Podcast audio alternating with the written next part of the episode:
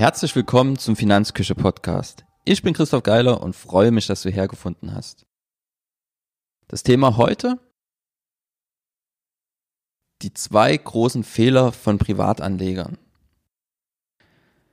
Die langfristige Rendite am Aktienmarkt beträgt ungefähr 9%. Wenn man über alle Aktienmärkte weltweit schaut, konnte man in der Vergangenheit ungefähr 9% pro Jahr verdienen. Und das ist aber nicht das, was in der Regel bei uns ankommt, bei uns Privatanlegern. Bei uns kommen eher so was zwischen 0 und 4 Prozent an, wenn man sich das näher betrachtet. Grund dafür sind zwei große Renditelücken. Nummer eins, das sind die Kosten. Die senken die Rendite von 9 Prozent ungefähr so auf 7 Prozent. Variiert je nach Studie. Kosten kann man sich merken, so mindestens mal 2 Prozent Einfluss, wenn man auf Einzelaktien setzt. Das kommt einfach dadurch zustande, dass die Depots von Privatanlegern häufig umgeschichtet werden. Also da wird eine Aktie aus dem Depot rausgeschmissen und eine neue gekauft. Wer sich darüber freut, ist der Broker, weil der verdient nämlich am Handel mit.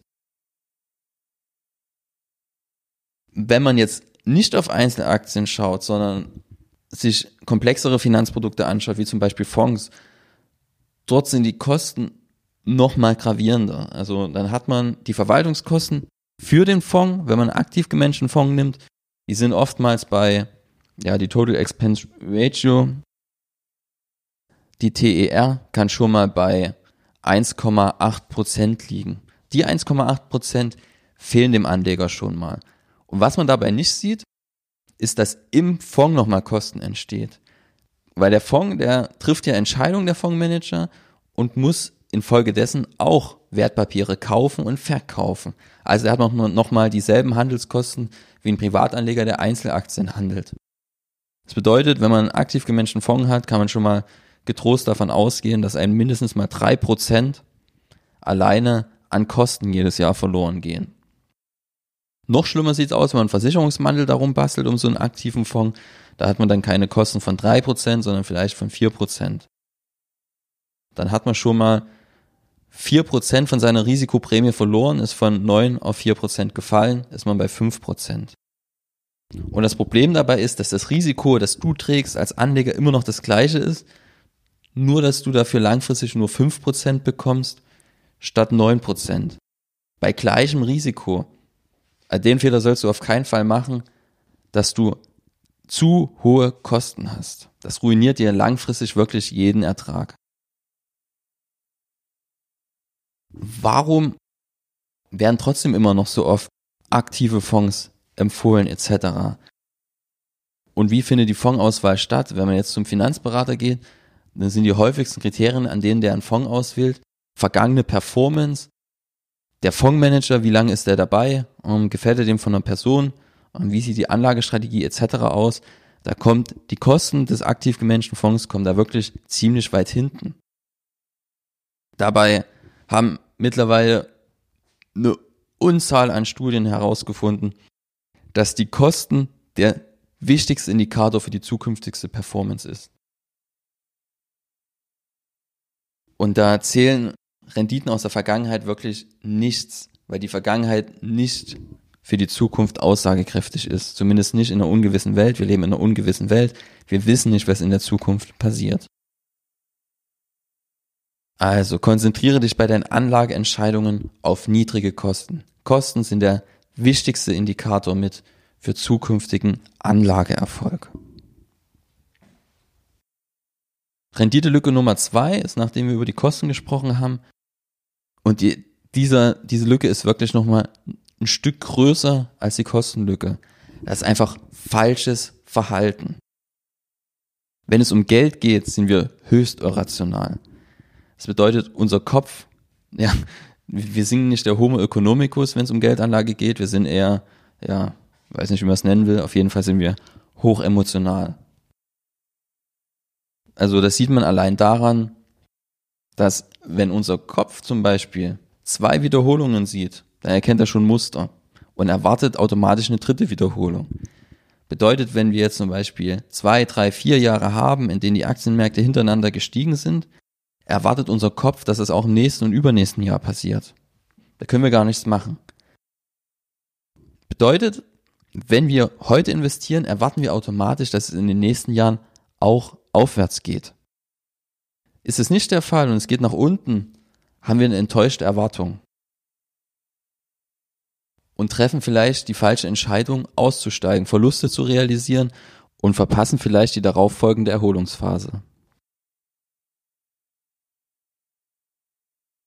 Und wenn man von Emotionalität und Geldanlage spricht, muss man sich gleichzeitig auch bewusst machen, dass der Gewinn von Geld aktiviert im Gehirn die gleichen Zentren wie eine Ladung Kokain. Also jemand, der auf Koks ist, hat das gleiche Gefühl wie jemand, der gerade Geld gewonnen hat.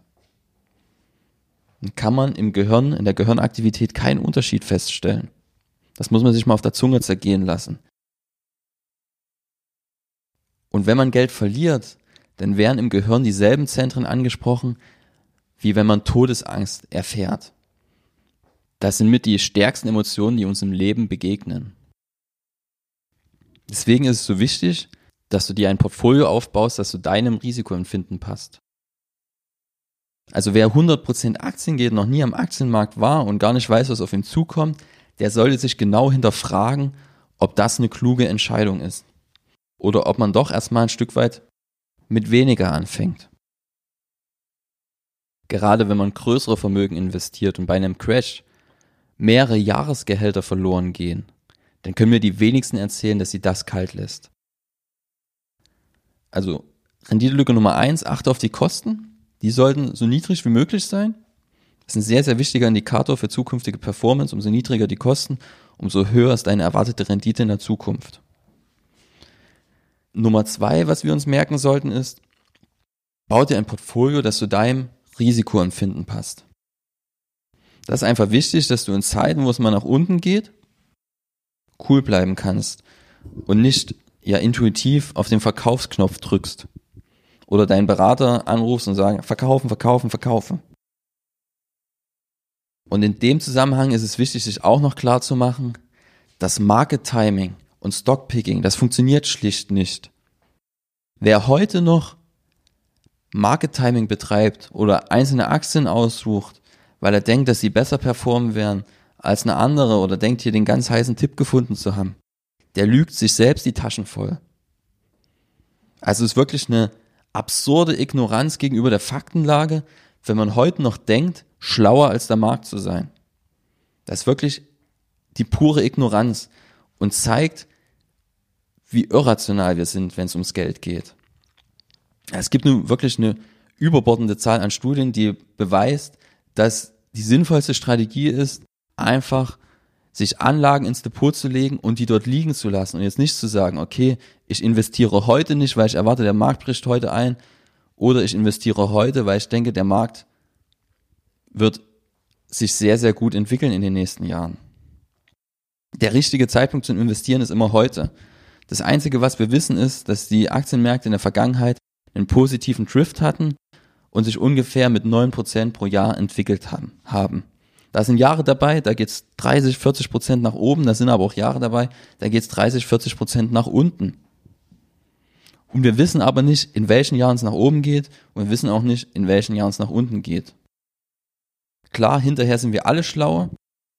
Sieht man, wenn man Börsenfernsehen anmacht, ähm, dann stellt sich immer ein Experte hin und analysiert genau die Marktbewegung des heutigen Tages oder der letzten Woche und hat immer eine super Erklärung parat. Das funktioniert einwandfrei, wenn man die Vergangenheit analysiert.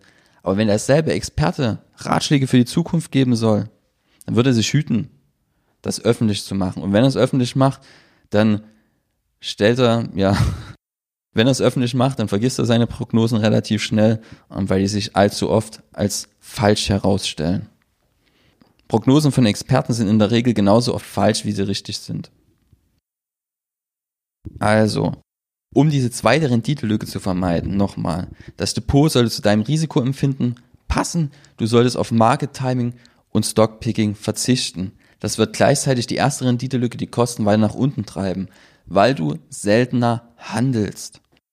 Kosten niedrig halten, Risikoempfinden abstimmen und auf das konzentrieren, was wirklich wichtig ist. Und das ist die Wahl der Anlageklassen. Viel wichtiger, als zu entscheiden, in welche Aktie, in welche Anleihe, in welche Immobilie ich investiere, ist es zu entscheiden, investiere ich überhaupt in Aktien? Mit welchem Prozentsatz investiere ich in Aktien? Oder investiere ich in Immobilien, Anleihen, Rohstoffe? Die Wahl der Anlageklassen macht über 90 Prozent des gesamten Anlageerfolges aus. Konzentriere dich darauf. In den nächsten Episoden werden wir da noch tiefer einsteigen und werden damit anfangen, wie unser Kopf beim Thema Geld funktioniert. Weil das ist aus meiner Sicht das Allerwichtigste. Wenn wir uns emotional unter Kontrolle haben und unsere emotionalen Gesichtspunkte einer Entscheidung mit, der, mit den rationalen Gesichtspunkten abgleichen, dann haben wir eine sehr, sehr gute Grundlage, um gute, langfristig sinnvolle Entscheidungen zu treffen.